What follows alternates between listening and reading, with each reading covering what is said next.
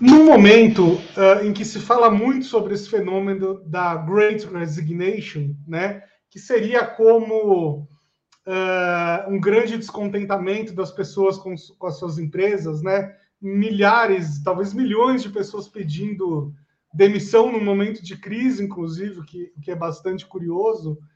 É, nesse momento, quais são os desafios do employer branding? Olha, finalmente a, a, bandeira do Employer Branding perceberam a importância dele, né? Acho que é um pouco disso. Precisou aí de alguns anos, pelo menos aqui no Brasil, para entender que uma palavra que eu uso há bastante tempo, há cinco anos aí trabalhando com esse tema, né? Que é transparência, né? Você ter promessas, promessas reais e que vão ser cumpridas, né? O Employer Branding é como é que você conta essas histórias, né? Storytelling, como é que você conta o que, que você vai ter naquela empresa, como é que você vai, vai se desenvolver, como é que você vai aprender, o que, que tem lá para mim, né? E o que aconteceu é que essas histórias foram mal contadas ao longo dos anos e as pessoas agora não toleram mais essas meias verdades, vai, para a gente ser bonzinho aqui, para a gente começar o nosso papo. Eu gostei muito dessa frase, o que tem lá para mim. Quer dizer, as pessoas foram, olharam e falaram assim, não, isso que tem aí eu não quero, né? Total, Bem... total. Bem-vindos ao Story Talks Café, seu podcast sobre comunicação e negócios, apresentado por mim, Bruno Scatozoni, e pelo meu sócio, Paulo Ferreira. Paulo, quem é o nosso grande convidado de hoje? Nosso convidado de hoje é formado em publicidade e propaganda pela ESPM, com MBA em gestão internacional pela University of Technology em Sydney, na Austrália, onde fez carreira trabalhando em agências de publicidade. De volta ao Brasil, atuou no início das operações da Trabalhando.com, chegando a Country Manager. Posteriormente, liderou a área de novos negócios na Cato Online e, desde 2017, é vice-presidente regional Latam da agência Radency, co-fundador da comunidade Employer Branding Brasil. Ele é ainda professor de marca empregadora na Startse e no IBMEC. Com vocês, Caio Infante. Muito obrigado, muito obrigado, muito obrigado. Só não sou tão grande assim, 1,68m, mas tá valendo. muito obrigado aí pelo convite, prazer estar aqui. Vamos lá, vamos lá que eu já tô animado aqui. Vamos lá que a gente tem perguntas difíceis e espinhosas hoje. Mas antes de voltar nesse assunto do, da grande, do grande descontentamento, né, que eu acho que é um assunto chave nesse momento, é, deixa eu fazer uma pergunta mais básica aqui, porque eu sei que tem uma grande confusão entre o que é employer branding e o que é endomarketing, né? Muita gente confunde. Quando a gente foi tomar aquele café no passado, eu estava fazendo essa confusão, né? E você me explicou de um jeito super didático. Então, eu acho que é legal nossos ouvintes também aprenderem qual a diferença entre essas duas coisas. Não só entre essas duas coisas, mas entre vários outros temas que no final se confundem com employer brand, né? Então, vou inverter um pouco aqui, contando um pouquinho e até abrasileirando o termo, né? Que é a gestão da reputação da sua marca empregadora ou da sua empresa enquanto lugar para trabalhar. Isso é marca empregadora, isso é employer branding, né? O endomarketing ele é um pedaço que sempre existiu nas empresas de como é que eu me comunico internamente. O que, que acontece? Né? Estou há cinco anos aí à frente da Ravens, uma agência do mundo aí é, focado no tema, mais de mil pessoas, três escritórios no mundo, enfim, é um tema bastante desenvolvido lá fora, que ainda embrionário de certa forma. Cofundador aí, como o Paulo comentou, da Employer Branding Brasil, uma comunidade relativamente grande aí no Brasil discutindo o tema. E a gente tem uma sessão lá exatamente falando o que, que não é Employer Branding. Né? Então, não é comunicação interna, não é endomarketing, não é um monte de coisa que as pessoas confundem, porque elas querem encaixar um tema que é necessário, fundamental. Não gosto do termo, mas vou falar aqui entre aspas da moda, para valorizar o trabalho delas, né? E quando a gente fala de gestão de reputação da sua empresa enquanto lugar para trabalhar, e aí já excluindo, né, essa ou clarificando aí o que, que é a diferença do endomarketing, é que a gente fala para fora com candidatos e para dentro com colaboradores. A gente está falando de diferenciais, né, o que torna a sua empresa única. Né? Você gostou da minha primeira fala lá? O que, que tem lá para mim nessa empresa? Né? Por que, que eu vou. O que, que eu ganho trabalhando nela, além de salários e benefícios? É isso que eu preciso saber. O endomarketing você vai comunicar várias coisas. Também, como que é trabalhar lá, reforçar o sentimento de orgulho, pertencimento, aquela coisa toda que a gente quer. Então, ele é um pedaço da estratégia da reputação da sua marca empregadora. Ajudou? Muito. Acho que ajudou muito. Mas aí, deixa eu te perguntar uma coisa. A gente está falando de domínios que as pessoas talvez conheçam, as pessoas em geral, né, o público em geral, talvez conheçam um pouco mais algumas expressões desse tipo de coisa, como o Glassdoor no mundo todo, que é a transparência uh, e pessoas opinando sobre as empresas que trabalham, ou, por exemplo, o Best Place to Work, que é uma pesquisa conduzida há muitos anos no Brasil. Uh, muitas pessoas devem conhecer esse tipo de situação e ter até participado de pesquisas assim. Esses são bons exemplos uh, desse, desse tipo de trabalho, daquilo que precisa ser levado em conta, só para a gente colocar no domínio claro. de bastante gente? Parcialmente. Vou te responder por partes, inclusive. Quando a gente olha para os rankings, você trouxe aí Great Place to Work, tem vários outros, né? Praticamente hoje todas as plataformas, Cato, InfoJobs, todos os sites de emprego, eles têm lá o seu próprio ranking. O LinkedIn tem isso, é, e tem as certificações, como Great Place to Work ou Top Employers.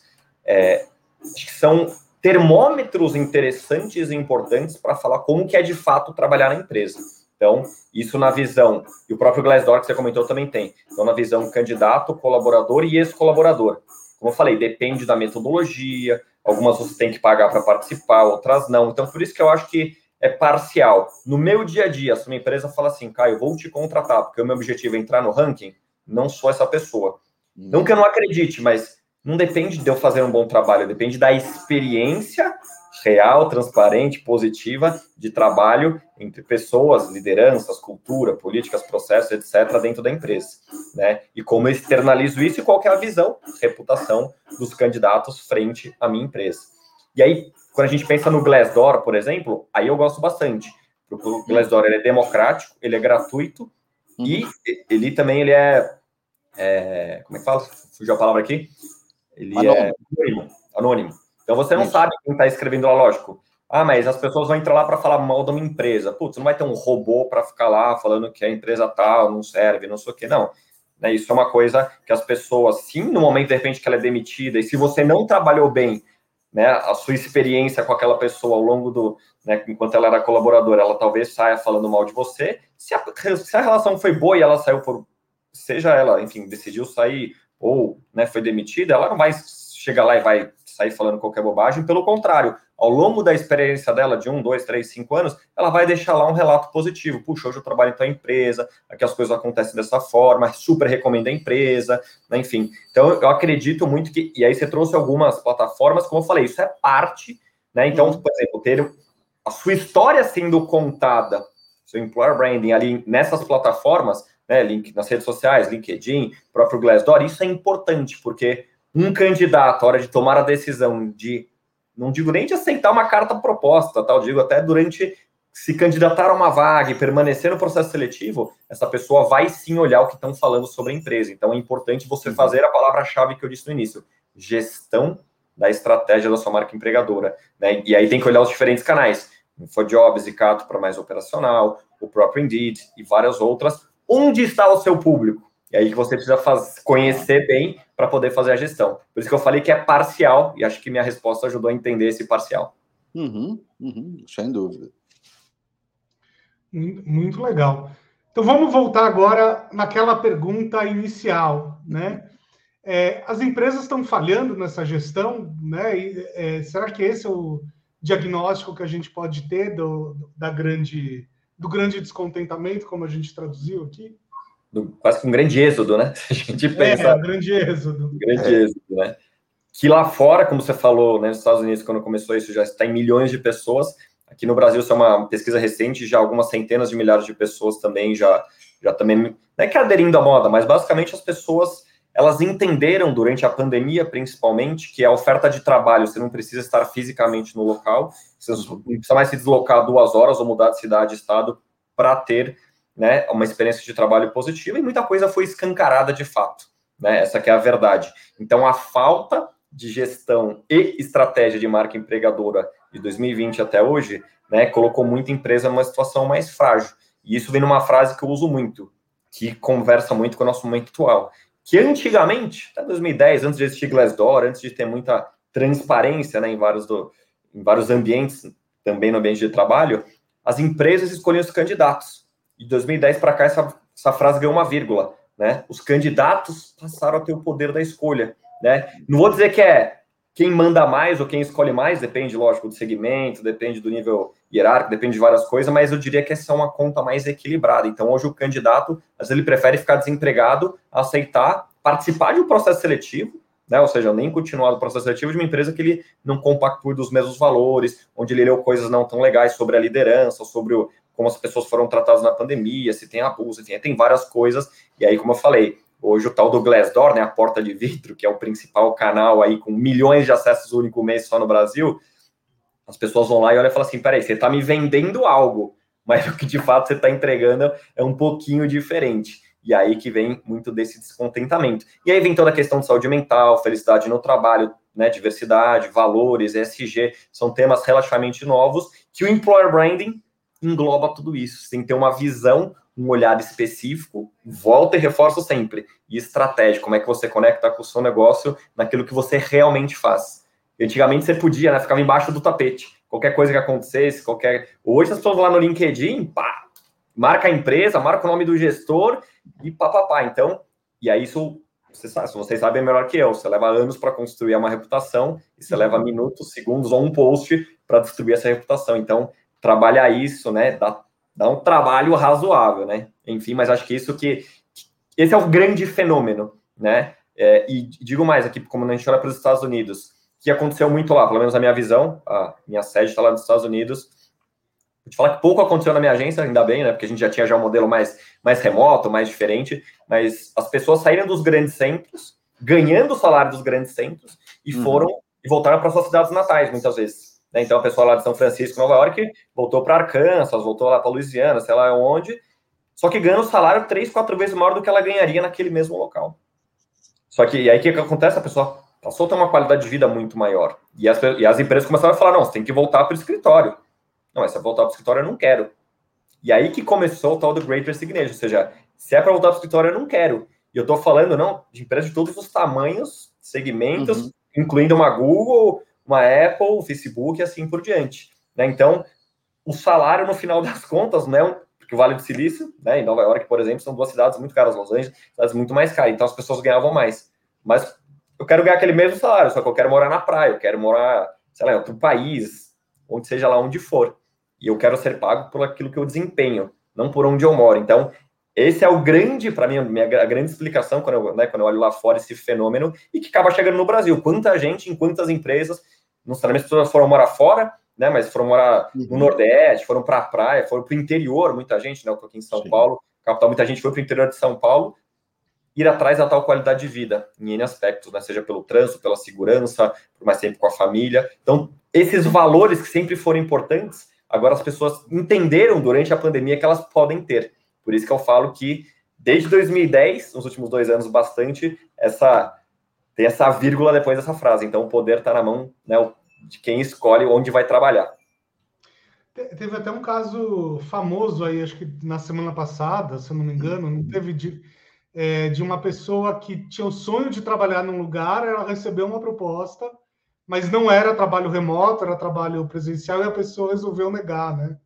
Exatamente. Acontece, né? Nas melhores empresas, nas melhores culturas, nas empresas que de repente lideram alguns desses rankings que a gente comentou aí no início, mas, puxa, se é para ir lá todo dia, não quero. Mas lembre-se, tem gente que quer ir todo dia para o escritório, né? Eu falo, não tem certo e errado, a gente não julga, né? Melhor empresa. Porque esse negócio de ranking é relativo, né? Porque Sim. às vezes copia com tal perfil, às vezes com tal, né? com tal região. É muito relativo isso para ficar é, jogando. É, é bastante complexo também a, a comparação de empresas de setores absolutamente diferentes, o que às vezes acontece. Embora tenha algumas separações, claro, de, de setor econômico, é, se pegar empresas de serviço, por exemplo, é muito complicado comparar monte de empresas de serviço, dependendo do serviço que ela presta, muda absolutamente tudo.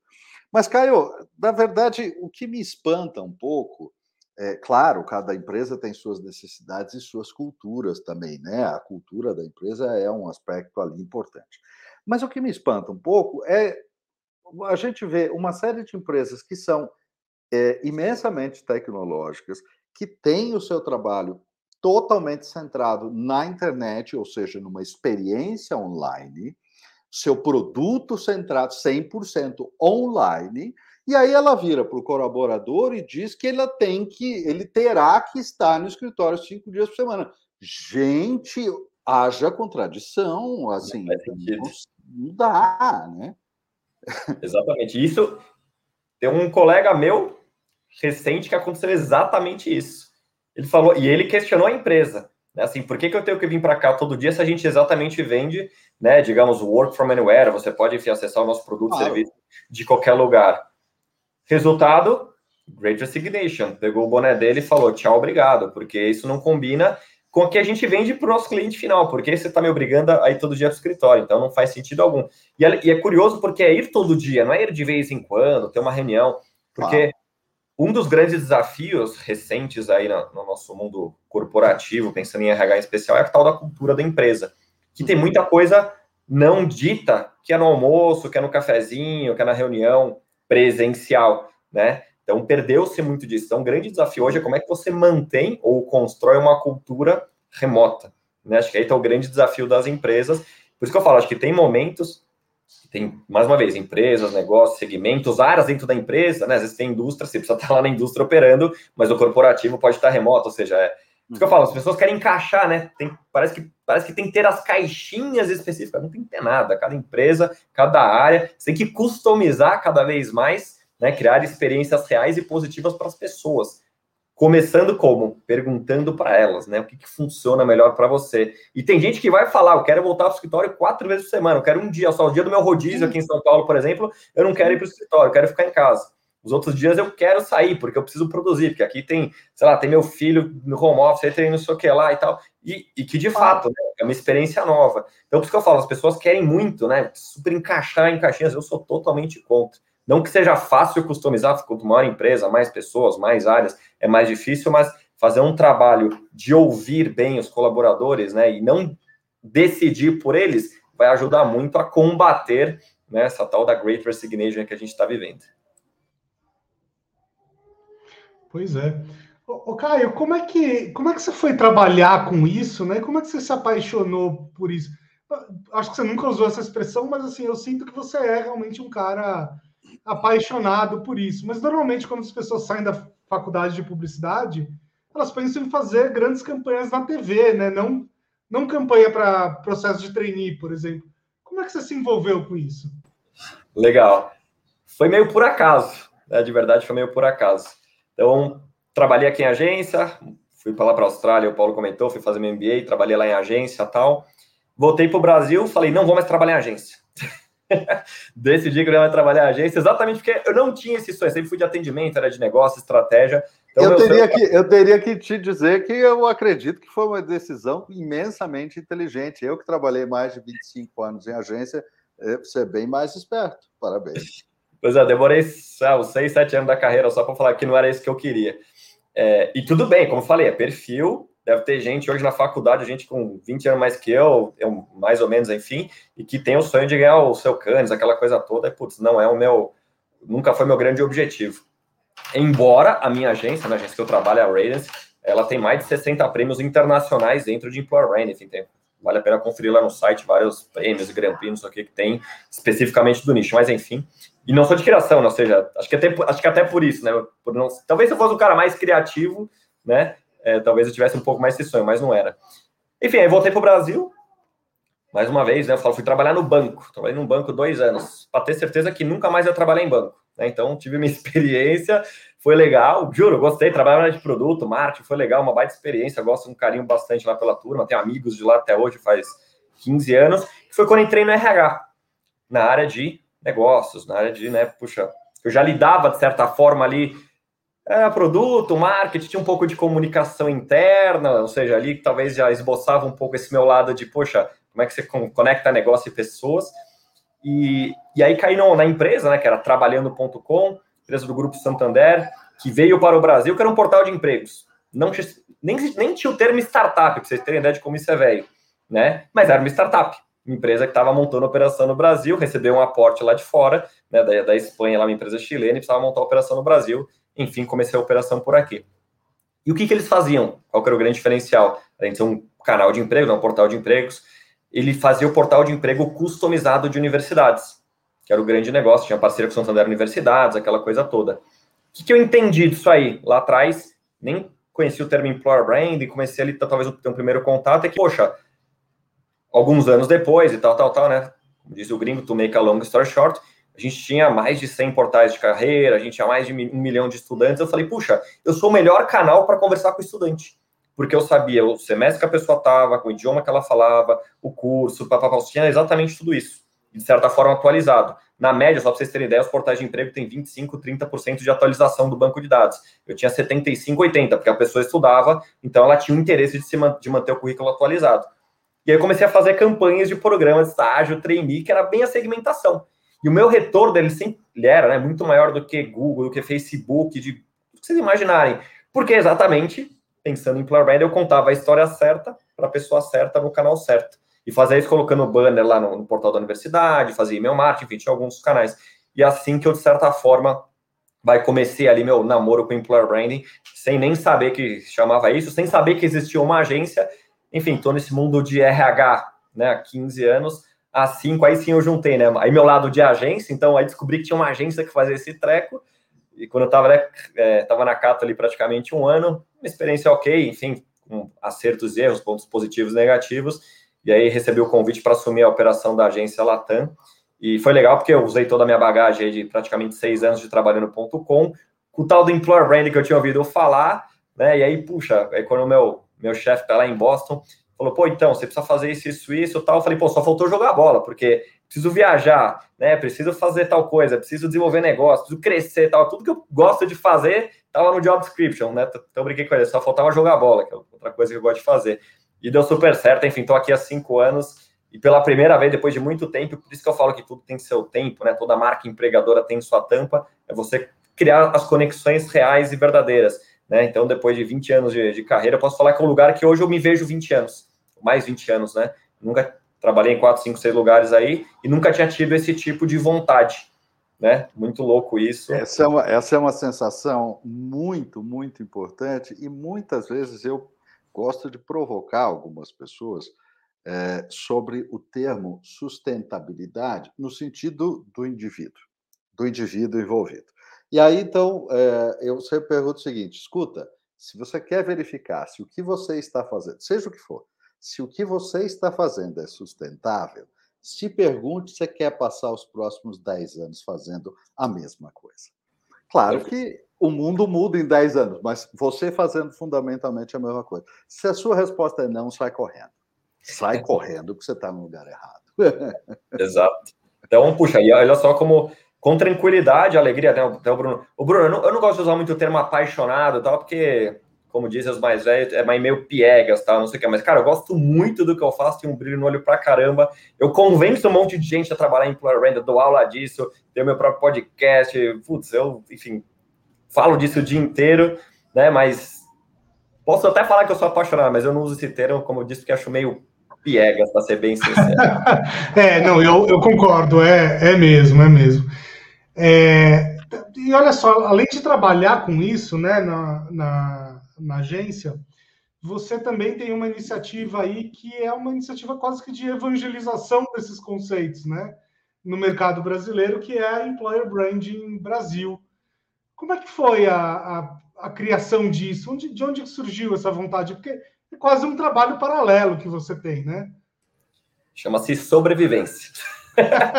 Lá atrás, né? Três anos e meio, quando eu comecei, eu tinha um ano e pouco de agência, já fazia alguns encontros né, com algum cafezinho aqui, uma pizza ali, uma coisa bem pequena, realmente, ou cinco anos depois, as pessoas ainda têm dúvida do que é Employer Brand, confunde com Endomarketing, então eu continuo nesse trabalho de educação e evangelização do, do mercado, mas enfim, junto com a Suzy e com a Winnie, que você conhece bem, o Paulo não sei se conhece, mas enfim, são minhas sócias, minhas amigas queridas, que são profissionais do mercado. Eu sou e, o personagem. E estão convidadas para o pro programa aqui, que a gente queria ah, chamar ah, então... as três, cada uma no momento, né? Então daqui em breve, enfim, em breve elas virão aqui.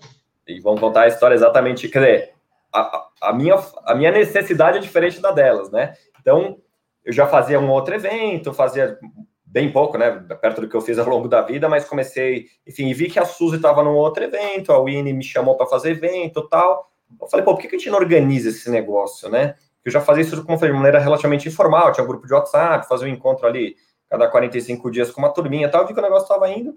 E, puxa, quando eu digo sobrevivência, porque assim, eu vendo isso. Você trabalhar na empresa, CLT lá, como a Suzy é gerente de Employer Brand lá, United Health Group, beleza, ela tá lá no dia a dia dela. Eu preciso vender esse treco para 10, 20, 30, 50 empresas, né? Então, a minha necessidade de educar o mercado era muito maior que a delas. Por outro lado, elas não tinham muito com quem trocar, não tinham. Hoje temos boas práticas, né? É, temos aí, não sei quando isso vai para o ar, mas enfim, a gente tem agora 9 de março, tem o primeiro prêmio de Employer Brand do Brasil. Bruno, aliás, jurado lá com a gente. Mais de 100 inscritos no nosso, no nosso prêmio, que para a gente é uma alegria muito grande, sinônimo de sucesso.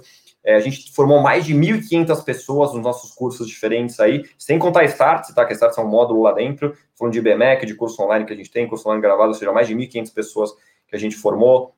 É, então a gente contribuiu para o mercado, a gente vê muita história, muito ex-aluno que conseguiu vaga, né, tem employer brand depois de alguns anos, então a gente realmente transformou o mercado, e obviamente, e aí fala aí, sucesso comercial, eu como agência, em plena pandemia, eu tripliquei de tamanho, tripliquei de faturamento, ou seja, o resultado vem, e não foi sem querer, não foi por acaso, porque quanto mais pessoas entenderem o que é employer branding, como fazer, por que fazer, dá para fazer dentro de casa? Até dá, mas em um momento elas vão precisar de uma ajuda mais profissional, para que elas tiverem verba, tiverem mais, tiverem mais maturidade, aí entra a Infante via agência da Radiance, né? então, e até para definir bem, né, Employer Brand Brasil é toda, toda a parte educacional, né? Então a gente tem lá, como eu falei, curso, a gente escreve artigo, a gente faz nossas lives, maratona que o Bruno participou, foi um evento para 7 mil pessoas, né, em parceria com a Exame, ano retrasado, o ano passado teve quase 4 mil pessoas também, só que a gente não, enfim, foi só por conta própria a gente fez. Enfim, a gente tem muita iniciativa e continua fazendo várias coisas para apoiar o mercado e viramos a grande referência. A gente faz pesquisa, nossa, a gente está com a pesquisa agora, a última teve mais de 600 pessoas que responderam, a gente faz o grande mapeamento de employer brand no Brasil, a gente tem aplicativo próprio, ou seja, a gente foi indo, foi indo, foi indo e virou de fato um negócio, né? A gente queria, até queria, não sabia em quanto tempo e qual que é o tamanho que ia virar, né? Graças a Deus e muito trabalho, né? Acabou virando um negócio muito legal aí. Caio, agora você provocou a curiosidade aqui. Quais são os principais achados dessa pesquisa sobre employer brand no Brasil? Porque dados mundiais são mais organizados há mais tempo. No Brasil já é mais complicado. E, e conta um pouco para a gente aqui o que, que andou se descobrindo de interessante, então, no, no segmento. Acho que tem muita evolução. Quando a gente iniciou o Employer Brand em Brasil, né, uma das primeiras coisas que a gente fez é, puxa, ninguém faz uma pesquisa sobre isso no Brasil. A gente fez. E a primeira teve, sei lá, 120, 130 respostas. Hoje mais de 600. A gente quadriplicou né, o tamanho da, da pesquisa, as perguntas, a gente foi evoluindo como comunidade, como mercado e como conhecimento. A gente compartilha, isso é gratuito. Entra lá no nosso site, entra lá e baixa. Né, entra no aplicativo, tá lá, baixa para ver. A gente já fez outras pesquisas de outras coisas, mas chama Perspectivas de Employer Branding, tá lá, 2018, 19, 20, 21, 22, é, 19, 20, 21, 22. Então, o que, que a gente mais viu de evolução? Que acho que é melhor contar a evolução do que somente esse ano, né? Mas é o quanto que as empresas, um, passaram a ter time, coisa que não existia. Né? Quando a gente começou a trabalhar o tema em 2018, 19, né? Começou a surgir o estagiário. E, eu, e a gente lutava muito, falava assim, a gente está falando de definição de estratégia, a gente está falando de reputação, que pode eventualmente precisar de um gerenciamento de crise, etc. e tal. Você vai deixar na mão do seu estagiário tudo isso? Eu lembro uma vez, um dos primeiros eventos que a gente tinha, tava lá o estagiário. Eu falei, olha, tava presencial, né? Deu um abraço. Eu falei, cara, nada contra você. Estagiário da Submarino, eu lembro até hoje. Mas, cara, é muita responsabilidade nas suas costas. Pois, eu tô falando que tem uma agência aqui que eu represento. Pô, olha a Suzy, super profissional aqui, super, né? A Suzy, 10 anos já agora, escreveu livro sobre o tema, enfim é, é, a Winnie aqui com dois, três anos, né, na, na, na época na Acreditas e tal, fazendo isso, poxa, é muita sacanagem deixar na mão do estagiário toda a estratégia, porque as pessoas achavam que era o quê? Ah, faz um post colorido, fiz uma employer branding. E a gente sempre combatendo isso, né? Faz a piscina de bolinha, né? E aí infelizmente teve que vir uma pandemia para as pessoas entenderem que não é a piscina de bolinha que vai fazer a pessoa trabalhar feliz, não é a cerveja às quatro da tarde ou a maçãzinha cortada. Né? E tudo isso as pessoas promoveram por longos anos e a gente batia muito nisso. Né? Se você olhar lá no nosso site ou no nosso aplicativo, né, ou nas redes sociais, o que não é employer brand, é uma sessão que existe há mais de três anos, a gente falava sobre isso. Hoje as pessoas concordam, uma outra ainda quer debater um pouquinho, mas elas entenderam que isso não fazia diferença nenhuma na estratégia de atração e retenção de pessoas. Não é isso que vai manter as pessoas animadas. Então, ter time significa ter time, você tem dinheiro, você tem dinheiro, você está investindo de fato, porque até antes da Great Resignation, você o desafio de, de atrair as pessoas certas, porque não é atrair, atrair é fácil, você bota dinheiro na publicidade, você atrai um monte de gente. A pessoa certa que conecta com você, com seus valores, com a sua cultura, dá um trabalho, você precisa contar histórias, você precisa ser assertivo, né? Pode, e eu falo, não é o formato, não é vídeo, não é 3D, não é drone, não é isso que vai definir. É você contar a história certa, ser transparente, ser genuíno e aí contar para a pessoa certa também. Então, a gente vê uma evolução de mercado muito positiva. Né? Acho que esses são os principais pontos. Isso, inclusive, me lembra de uma, de uma história, né? Eu, enfim, sou formado em administração e como todo aluno de administração, eu fui preparado para participar de processos de trainee, né? Que é isso que os alunos, já, pelo menos na minha época, era isso que acontecia. Exato. 20 anos atrás. E muitas vezes eu estava no meio de processos de trainee, eu tinha uma sensação de assim, putz, eu, eu não estou gostando do que eu estou ouvindo. Na verdade, eu não quero estar tá aqui. Então, quer dizer, teve uma falha, tanto na comunicação, quanto né, deles terem no, quanto no filtro para eles terem me chamado lá para um processo. Não era nem para ter me chamado, né? Vocês concordam? E, e, que é uma das coisas que eu combato lá quando eu comecei a trabalhar na Trabalhando.com, que eu falei, nem chamava de Employer Brand, mas eu falava, eu sempre questionei, sempre. Vou pegar meus e-mails de 2010, 11, 12, você vai ver que eu falava já isso. Por que, que você precisa ter 20, 30 mil inscritos no seu programa de estágio ou trainee? Ah, isso é uma marca empregadora forte. Não, não é.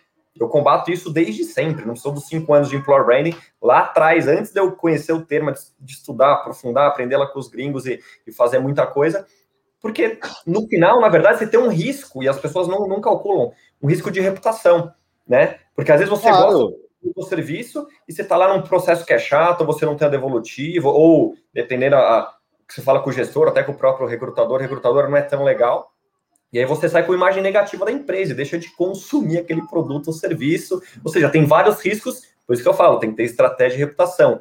E digo mais, só para finalizar aqui, Paulo, quando a gente pega uma vaga mais estratégica, ou até uma vaga mais sendo de gerente, de enfim, um CFO, você não quer falar com mil pessoas, você quer falar com quatro ou cinco. A lógica é a mesma. Você precisa ter quatro, cinco pessoas boas, você tem a dúvida, é o Bruno, é o Caio ou o Paulo? Os três são incríveis para a empresa, os três conversam e combinam muito aqui. Eu vejo trabalhando com os três. É isso que eu, esse é o grande employer brand, é você ter candidatos é.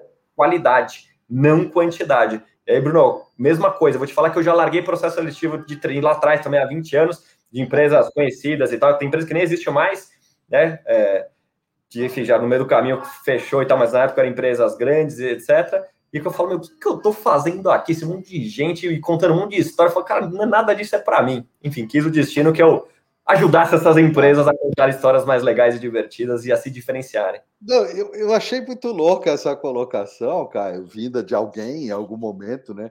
De que ter uh, eh, 20 mil no, na boca do funil lá no início do, do processo significa algo em termos de qualitativo de como a marca está. Gente, o único sinônimo de lidar com 30 mil pessoas é que vai custar um caminhão de dinheiro. Não tem outro sinônimo. Pô, esse, 20 mil, esse 20 mil pessoas para, sei lá, 20 vagas. Gente. Olha a energia que vai ser desperdiçada dos candidatos e da empresa, né? E digo mais, digo mais porque eu trabalhei com isso, lembra? Eu fazia os programas, fazia a, a ativação dos programas de estágio e treine de várias grandes empresas, multinacionais, locais e tal. E você tinha exatamente isso: 20 mil inscritos para 30 vagas. E você fechava 28. você não fechava 30 vagas. Nossa! É, é loucura. É, e é, vou te falar, estou falando de já 12, 14 anos atrás. Estou falando que hoje em dia acontece igual. Ou que também acontece também quando a pessoa entra na empresa, ainda mais o jovem, né? Fica lá, estágio, mais compromissado, ele vai estar lá para experimentar, nem culpo o coitado do jovem, ele fica duas, três semanas e vai embora. Porque fala assim, meu, que porcaria, isso aqui falaram que era um negócio, é outro, e tchau e benção, ele nem volta é lá. Porque o discurso estava desalinhado da praxis, aí é um abraço, né? É. E, Enfim, e é. veja, oh, Caio, eu vou te contar o seguinte: eu, eu tenho um filho com 23, um filho que vai fazer 18. Então, esse, esse ponto de entrada aí, uh, o senso crítico, e não, não, porque são meus filhos, porque a geração, os amigos, cara, o senso crítico e, e, a, e o quanto eles são ácidos com certas coisas que as empresas falam, eles olham aquilo e basicamente dão uma risada, só porque não porque tem o comentário. Né? Eles têm acesso à informação que a gente não pois tinha. É, exato. São, é, são três segundos e ele já desenvolveu uma pesquisa no Google e mais um monte de coisa e pronto. Exatamente. E conta a história falsa que não vai durar cinco segundos, cara. Então, de, deixa eu aproveitar esse gancho para fazer uma pergunta que tem tudo a ver com isso. Ô, Caio, é, como é que você enxerga a relação entre employer branding e, a, e o SG, né? Que agora todo mundo fala e tal. Enfim, SG é, é eu esqueci agora o que significa a sigla, mas vocês podem me lembrar aí.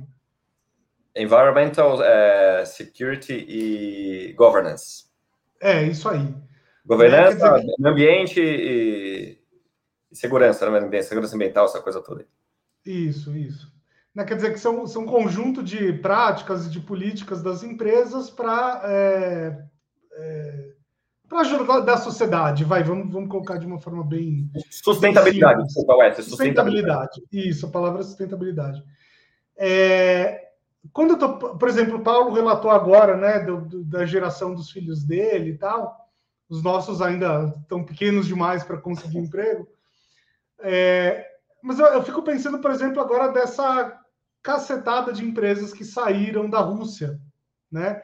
Eu não sei se quando esse programa for para o ar a guerra ainda vai estar acontecendo, mas enfim, se você estiver ouvindo isso daqui 50 anos, saiba que né, em 2022 estava rolando uma guerra aí da Ucrânia com a Rússia e um monte de empresas multinacionais simplesmente desculpa, estão saindo uma guerra, desculpa, uma guerra na qual a Rússia invadiu a Isso, é, é importante. Ah, é daqui importante a 20 dizer. anos é muito importante saber que é a colocação mais. Depende da narrativa, né? Depende é, do. A colocação. Da história, né?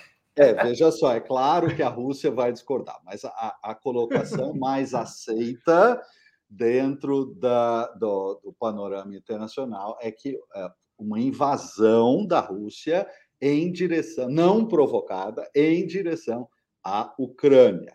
Vamos lembrar também aquela frase maravilhosa que diz que a primeira vítima de toda guerra é a verdade. Porque a hora que começa uma guerra, a verdade sai pela janela. Pois é, mas, mas enfim, eu, eu, eu, fico pensando aí que, que a garotada, mais ou menos da idade dos, dos filhos do Paulo, eventualmente né, se deparam com um processo de trainee e aí eles vão olhar na internet se a empresa tal tá não na Rússia. Né? É, é mais ou menos assim que funciona? Vou até além, tá? Vou, de novo, vou pegar exemplos da pandemia, né? Quando começou a pandemia, março de 2020, de abril a junho, putz, o que teve de CEO falando bobagem, né? Enquanto isso afetou a marca empregadora, não só na época, mas até hoje, mesmo as decisões das empresas, né? Aquelas startups bombando, contratando 200 pessoas por semana, aquele negócio todo, de repente, sem qualquer planejamento, sem direito de saber o que, que é. Ninguém sabia, lógico, né? O que, que ia acontecer com a pandemia, como é que ia ser as adaptações, começa a cortar a gente e fala aquele monte de bobagem, enfim. Então, teve muita empresa, muita mesmo, que escorregou, patinou de novo, porque não tinha uma marca empregadora, não tinha ninguém olhando para isso. Na verdade, não só a marca empregadora, estou falando até da, da, gestão de maneira ampla, que também impacta a marca empregadora. Por outro lado, teve empresas, né, tiveram empresas que realmente ajudaram, que fizeram doação de álcool gel, teve a época de respirador lá para a Amazônia, enfim, teve vários casos positivos, que isso engloba, né, talvez não chamava SG até então, mas é como é que você. E aí é um ponto importante que acho que o Paulo e os filhos deles que é legal, que é o que, que a empresa faz de volta para a comunidade. Para mim, essa é a melhor definição aí para comunidade barra sociedade, né? Então, o que, que ela está fazendo? E aí, isso, hora que acabar a guerra, se Deus quiser, em breve, né, é, vai vir outro tema, né? E depois que diversidade, por exemplo, é um tema que está aí que já, já há algum tempo, né? Então, puxa, tem diversidade, não tem, se é real, se não é e tal. Enfim, tem vários pontos é, que as empresas precisam se posicionar. Acho que esse é o grande ponto e essa é a grande expectativa das pessoas. Não vou nem falar dos jovens, né? Os jovens eles vêm para ajudar, para transformar e faz a gente repensar muita coisa. A gente que é mais velho um pouquinho aqui, a gente já começa a refletir também, que são valores importantes para a gente também. Como eu falei, na nossa época talvez a gente não tivesse tanta informação ou considerasse menos certas coisas. Hoje em dia não dá mais para bobear. Então essa questão da guerra, é, sim, tem refletido, né? O que, que as pessoas pensam sobre né? Que eu falo, na verdade, hoje tudo, né? Qualquer pessoa, não precisa nem ser uma empresa. E aí esse é o ponto, e o grande, e o grande risco. Paulo, você que é mais novo no Employer Brand, olha só o risco aqui. Se eu sou um líder da empresa, sou vice-presidente da Radiance, e eu falar qualquer bobagem da guerra, isso volta contra a minha empresa. Não é só contra o Caio, pessoa física. Claro, claro. E assim, claro para você, claro para o Bruno e claro para mim, eventualmente para parte das pessoas que estão nos, nos assistindo e ouvindo aqui.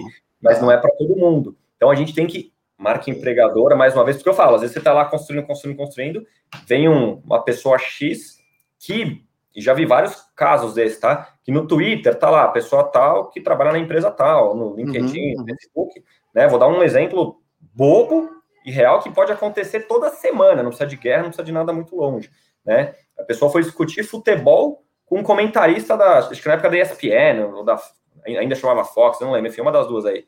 E a pessoa falando começou a falar um monte de bobagem, uma coisa até do Flamengo aí do Bruno, sei lá, alguma coisa se não do Flamengo e tal. E aí a pessoa, figura pública, comentarista, que a pessoa acha que tem intimidade, né? Só que uma figura pública tá lá. e a pessoa tava lá, a pessoa profissional, enfim, não vou falar aqui, mas enfim, tinha o cargo da pessoa na empresa tal. E a pessoa ficou incomodada, pessoa, figura pública, comentarista, que juro, não vou lembrar o nome de verdade, só até falado que é figura pública, foi levar para a empresa, a pessoa foi demitida. Por quê? Porque ah. tem uma pessoa, isso não reflete a minha empresa, mas tem uma pessoa usando o meu sobrenome corporativo, se apoiando nele, para falar um monte de bobagem e atacar, falando, ah, você é um babaca, porque você quer ver você falar isso agora. Enfim, eu não lembro exatamente tudo, isso deve ter uns três anos, foi um pouco antes da pandemia, tem uns dois anos e meio, sei lá. Então, isso que eu falo, pode acontecer semana após semana, porque o futebol tem toda semana, tem, enfim, tem jogo, tem classe, tem decisão, alguma coisa, e olha como né, a uhum. gente tem que conscientizar cada pessoa da nossa empresa sobre qual, qual que é o impacto do que você fala, do que você faz no seu dia a dia. Então, muito cuidado. Você sabe que uh, o que você estava comentando sobre algumas startups naquele momento do início da pandemia e outras empresas também, né? Não apenas, não exclusivamente startups, mas várias empresas derraparam muito feio. Uh, e a impressão que eu tive naquele momento é que, em geral, as empresas que derraparam, uh, elas normalmente tinham uma certa falta de experiência na, na, nos seus cargos de liderança. E eu estou te falando isso porque um dos nossos clientes que a gente tem há mais tempo é a DSM. E a DSM tem um CEO chamado Maurício Haddad, que liderou a empresa pelo mundo afora. No Oriente, na Europa, onde você imaginar. Então, tem um nível de experiência raro nesse país. E eu nunca vou esquecer a, a simplicidade da declaração que ele deu. Quando as empresas começaram a discutir, peraí, vai, vai para home office, não vai, vai voltar, não vai voltar, não sei o quê. A declaração dele foi de uma simplicidade, uma perfeição claríssima do CEO para a empresa. A definição clara era a seguinte: estamos em home office, somos os primeiros aqui a sair, seremos provavelmente os últimos a voltar, só eu falo sobre isso. Obrigado, bom trabalho em casa. Cara, de uma simplicidade, mas precisa de experiência para fazer isso, né? Precisa saber o que está fazendo. Exato. E, é o que você, e aí é um ponto muito importante que você trouxe, aí voltando aí na época da pandemia, ou seja, você tem o principal líder da empresa, com uma bagagem, lógico, faz a diferença toda, com certeza é, isso muda tudo, mas qual era o grande medo das, das pessoas? E que é aí que começou a saúde mental e até produtividade é se eu receber um e-mail, um invite com Zoom, eu não vou nem entrar, porque ali vai estar a chamada da demissão. Né? Então as pessoas começaram a ter medo né, de, de, de, participar de reunião, de receber invite. E o pior, a pessoa, em vez de trabalhar, ela começou a procurar emprego, porque ela se sentia insegura, porque havia ondas de demissão, ela não sabia quando podia ser na empresa dela sim ou não, podia ser na área dela sim ou não, mas a falta de clareza, transparência, acarretou num monte de gente. E às vezes você perde a pessoa como, Bruno, você não ia ser mandado embora, a gente gosta de você. Pô, ninguém me falou nada, na dúvida, eu vou achar uma empresa que pelo menos está contando uma história, mais uma vez, está se posicionando diferente da minha realidade. E aí, pô, eu tenho filho, eu tenho minha vida, eu tenho meus boletos, como a gente diz, para pagar e tal. Então, eu vou procurar algo que me, dá, me dê mais segurança, mais estabilidade. E muita empresa não soube fazer isso. Posso afirmar para vocês, muita empresa não soube fazer isso por liderança, por falta de estratégia, por inexperiência. Para mim, volta no, no tema principal de vocês, falta de comunicação. E aí, putz, você contrata alguém para fazer para você, ou você vai aprender com o mercado, enfim, você tem algumas maneiras de fazer. Né? Essa é a minha visão também como você falou, simples, é a falta de transparência na comunicação.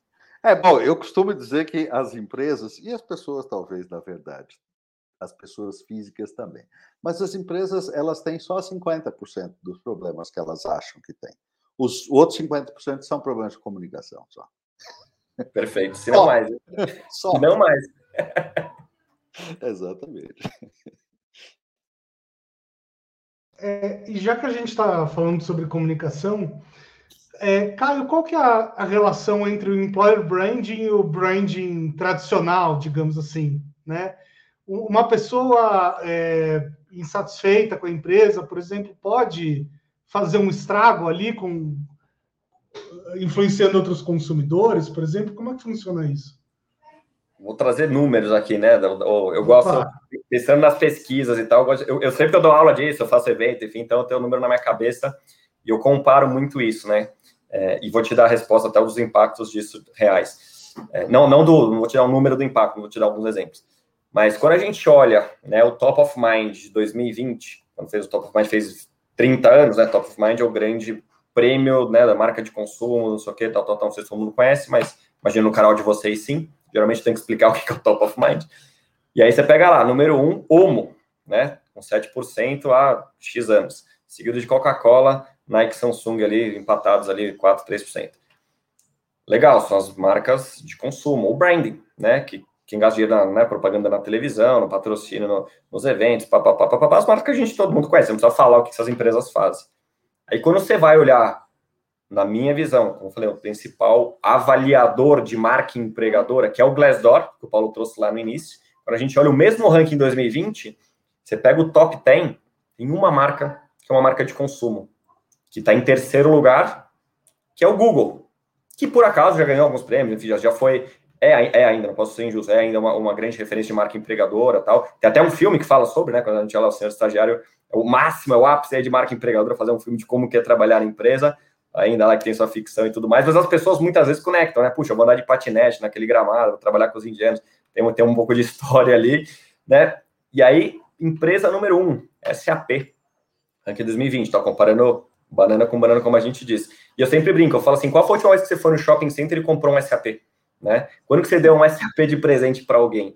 Então, uma coisa pode estar conectada com a outra, sim ou não. E, na verdade, em geral, é que não. Na segundo lugar está Topworks, Aí quando a gente olha lá, tem, é, tem o Banco Votorantim, né, o BV, tem a Buying Company, tem McKinsey, ou seja, a maior parte das empresas são B2B, porque elas têm boas experiências com as pessoas, sejam candidatos, colaboradores ou colaboradores. Então, é, tem relação sim e não, né? Então tem uma oportunidade. E aí fiz uma fiz essa outra régua recente também, quando a gente olha para o ranking do Reclame Aqui.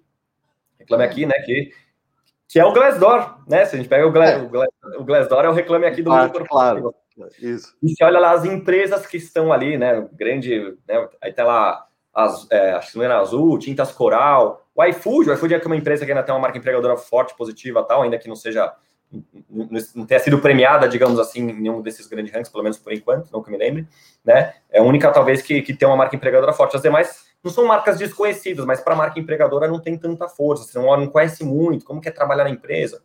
A pergunta, né, o que tem lá para mim? A gente não sabe muito. O iFood, a gente, né, quem acompanha um pouco, sabe que tem bastante iniciativa, faz bastante coisa para a sociedade, para a comunidade, ele faz bastante reforma né, pessoas, faz doações, conecta com, enfim, com, com vários outros ecossistemas, enfim, tem muitas iniciativas legais lá. Então, tem essa falsa impressão, inclusive, de que eu sou uma marca de consumo, né? Se eu tenho um forte branding, na televisão, no rádio, no jornal, enfim, nos meios tradicionais, eu não preciso cuidar da minha marca empregadora. Sim, tem, porque você pode até garantir a quantidade de pessoas, porque, ah, conheço essa marca, eu posso até ser consumidor dela, né? Mas posso trabalhar para ela sim ou não, mas não necessariamente o meu perfil conecta com a empresa, né? Então, são histórias paralelas que devem ou deveriam andar mais juntas, né? Então, acho que esse é um bom paralelo aí, e sim tem impacto, porque dos dois lados, se eu sou, e aí, vou dar, e aí, um, aí tem um case famoso, tá? É, da Virgin, se a gente explicar, a Winnie vai te contar, pede para a Winnie contar essa história que ela te conta com os números mais, mais claros, mas eles, por conta da experiência no processo seletivo, as pessoas falam assim, eu não vou mais viajar de Virgin. Eles começaram a avaliar, né? Tipo, eles fizeram essa pergunta, eles começaram a ver, esse é um case famoso. Lá no curso do Employer Brand Brasil, você tem lá em detalhes com a Winnie, mas depois ela te conta aqui, dá um spoiler para vocês. E aí eles olharam, né, e o que, que eles entenderam? Que a pessoa na ponta, ou seja, o recrutador, o gestor, do jeito que estava lidando com os candidatos, estava fazendo a empresa perder, se não me engano, 5 milhões de dólares ou 5 milhões de euros. Porque esse é o tamanho do impacto no negócio. Porque a pessoa fala assim, meu, que empresa porcaria, nossa, a pessoa atrasou, a pessoa me tratou mal, a pessoa não sei o que lá, eu não vou mais voar nesse negócio. E né, às vezes, não mais na Europa, né? Você não voa uma vez, você voa várias vezes no ano. Então, medir o seu impacto. Aí toca fazer campanha para você reconstruir essa reputação. Aí contrataram na época até o Zion, o Zion Bolt, foi garoto propaganda, enfim, tem uma série de coisas. A Winnie conta melhor essa história com um pouco mais de números, dados e fatos. De 2019, eu acho, essa história, tá? 18 ou 19, já tem alguns anos, que é um case dentro do Employer Branding clássico, mas isso é o que eu falo, porque as empresas não medem, porque se medissem, tivesse lá um. E dá para medir, e dá para medir, seja você perguntando para as pessoas depois, né? Enfim, tem N maneiras de você perguntar para as pessoas o que, que, você achou do processo, né? Tal, tal, tal, o que, que você achou do gestor, o que, que você achou do, do, do, recrutador, etc, etc. Você vai ver depois qual é o impacto se essa pessoa continua comprando o seu produto, sim ou não. Né? E vou falar uma história boa, já que a gente está contando história, que até um, um, cliente nosso, que é a Under Armour, acho que todo mundo conhece, a Under Armour, né? De, produtos esportivos. Esportiva, né? Sim. Exatamente. Todo o candidato que entrava e se candidatava a uma vaga, né? Então você tem lá o que a gente chama de thank you page. A hora que você vê lá, vê lá a vaga, tal, beleza, a vaga aqui, analista de marketing, gostei, candidatei, aplicar. A hora que você dá lá um apply, falava assim, obrigado, né? Que a gente chama de thank you page. Tá aqui um desconto de 20% para um produto dentro do nosso site. Então eu continuo a minha relação candidato-consumidor fidelizando. Olha só, o Paulo tá olhando, ele tá pensando, pô, nunca tinha pensado nisso, né? Pois é. Não, os, muito interessante isso. Os dois daqui do Employer Brand, que, que são os gringos lá, a gente tem. É que eu falo, lógico, e aí quando eu conto essa história, pô, mas meu negócio eu vim do aço para a indústria. Você não vai conseguir fazer uma experiência dessa. Não. Mas se você é uma empresa de consumo e dependendo do, né, do, do produto que for, olha que é uma ação simples, né? E que você fideliza o candidato. E que nem passou, eu gostei. É... A sua vaga. E, Caio, o que eu achei mais legal sobre esse exemplo que você acabou de trazer é justamente porque ele envolve uma marca que está num contato direto com o consumidor, ela utilizando exatamente este fato de maneira positiva para o seu aspecto employer brand. brand. Por quê? Em geral, eu desconfio de uma coisa. As empresas que têm marcas públicas muito conhecidas, descuidam mais de dentro de casa. Tô louco ou tô certo? É, então, elas têm, como eu disse, elas acham que a, só o branding, só a marca comercial institucional Já é basta, né? Exatamente. E vou posso fazer uma mágica com quem está ouvindo a gente aqui? Eu sempre faço a mágica também nos cursos, às vezes é legal a mágica. Posso falar com vocês dois aqui, né? Pensa numa marca de pasta de dente. Vou adivinhar, Colgate, né? Porque 9, 9 entre 10 dentistas recomendam, 9 entre 10 pessoas pensam em Colgate. Top of mind, aquela coisa toda. Tá. Aí pergunto para você, legal, todo mundo conhece, muita gente consome, tal, tal, tal. Como que é trabalhar na Colgate? não fazer uma mínima ideia, né? Quais são as iniciativas de SG? Como que é a cultura? Qual é o estilo de liderança? Né? Tem gente que acha que a Colgate é da Unilever ou da, da P&G, não é nenhum nem outra, né? Colgate Palmolive é uma terceira multimarca e tal, tal, tal. Né? Qual é o tamanho da, da operação do Brasil? Quais são as unidades de negócio? Tem tantas perguntas com resposta, mas que obviamente os candidatos ou as pessoas potenciais candidatas não sabem. E aí, esse é o exemplo que eu dou, porque mágicas e brincadeiras à parte é isso. Todo mundo conhece a marca, todo mundo consome né? E provavelmente, se eu falasse para você, me indica uma pasta de dente, você provavelmente me indicaria de A a Z lá uma Colgate com flúor, preta, branca, sei lá o que, tem umas várias é, categorias tal, e a gente não tem a mínima ideia de como que é trabalhar na empresa. Então, e eu sempre faço essa mágica brincadeira, as pessoas falam assim, putz, verdade. Aí você desarma quem é a grande empresa, B2C, que o B2B geralmente é um pouco mais assim, é, B2B geralmente é mais delicado, então eles são um pouco mais desarmados, mas o B2C, não que sejam arrogantes, tá? Acho que não são, não. Acho que falta o convencimento interno, falta as pessoas falarem assim, puxa, ah, mas eu já gasto milhões na TV, gasto milhões patrocinando eventos culturais, esportivos, não sei o que, as pessoas já nos conhecem.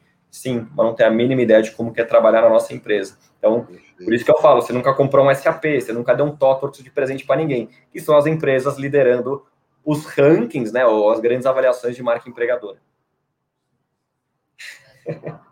Olha, é. como, como comunicador, eu tenho que te dar os parabéns por essa mágica, porque ela realmente faz a mágica de materializar aquilo que você vende de uma maneira impecável, perfeita.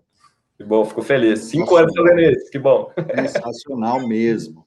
Tá todo mundo pensando agora como é a fábrica da, da Colgate, né? Mas dá um Google e procura lá. E não estou falando que a Colgate é ruim, pelo amor de Deus. Não, eu não, eu falei, eu não julgo. Não, não, claro, é que a gente não sabe, não, não parou para pensar nisso, na E aí, você vai, e aí isso que é o louco, né? Tem uma outra coisa que a gente faz também que a gente chama de auditoria digital, que é para ver como é que a sua marca está posicionada. Porque você vai fazer essa lição de casa desligando aqui e falar, deixa eu ver como é que está a Colgate. E aí você vai descobrir que tem um monte de gente falando um monte de coisa sobre a Colgate. E aí, em quem que você vai acreditar? No vídeo bonito da empresa, né, na palavra lá que está no LinkedIn de um colaborador, na avaliação do Glassdoor, e eventualmente pode estar um mix. O ideal, e aí se você tem uma estratégia, um posicionamento claro de marca empregadora, como você tem um estratégia e um posicionamento claro de qualquer marca comercial, a, a conversa pode estar em outras palavras, mas ela se conecta. Né? Pode ter o um vídeo bonito, mas o colaborador, na sua simplicidade, fala a mesma coisa e a avaliação no Glassdoor corrobora tudo aquilo. Esse, por isso que eu falo de estratégia e gestão de marca empregadora. É, muitas empresas têm feito programas de embaixadores, né? É, para empoderar seus próprios funcionários a falarem sobre como é trabalhar lá, o que a empresa tem feito e tal. Você acha que isso é importante para o employer branding? Sim, no ano dois ou três. Eu faço, já conduzi vários, tem alguns clientes, inclusive, atualmente fazendo esse tipo de trabalho, mas não é o seu ponto de partida. Por experiência, pô, eu estou cinco anos na agência, os gringos estão fazendo isso há 25, 30. Né? Os gringos, digo, as minhas CEO, meu chefe, as pessoas que eu lido no dia a dia, e, obviamente, os clientes que a gente atende há 10, 15, 20 anos, muitas vezes lá fora. Né? Eu falo assim, porque quando você começa, eu uso o termo promessa de marca. Então, se você promete, a gente tem que cumprir, começa por aí. Não é a promessa do brasileiro, eu brinco, né? É a promessa que você vai cumprir, ou seja, aqui que eu vem trabalhar para mim, porque aqui você vai encontrar isso, isso, isso e isso. Então, se você promete, você tem que encontrar. E a gente só vai saber isso fazendo a lição de casa, perguntando para os colaboradores o que realmente é importante. Então, esse é um outro ponto que eu gosto de esclarecer. A marca empregadora é construída de dentro para fora. A marca comercial, muitas vezes você vai para o mercado, vê a oportunidade, traz para casa, faz MVP, pilota, vai e volta, vai e volta e beleza.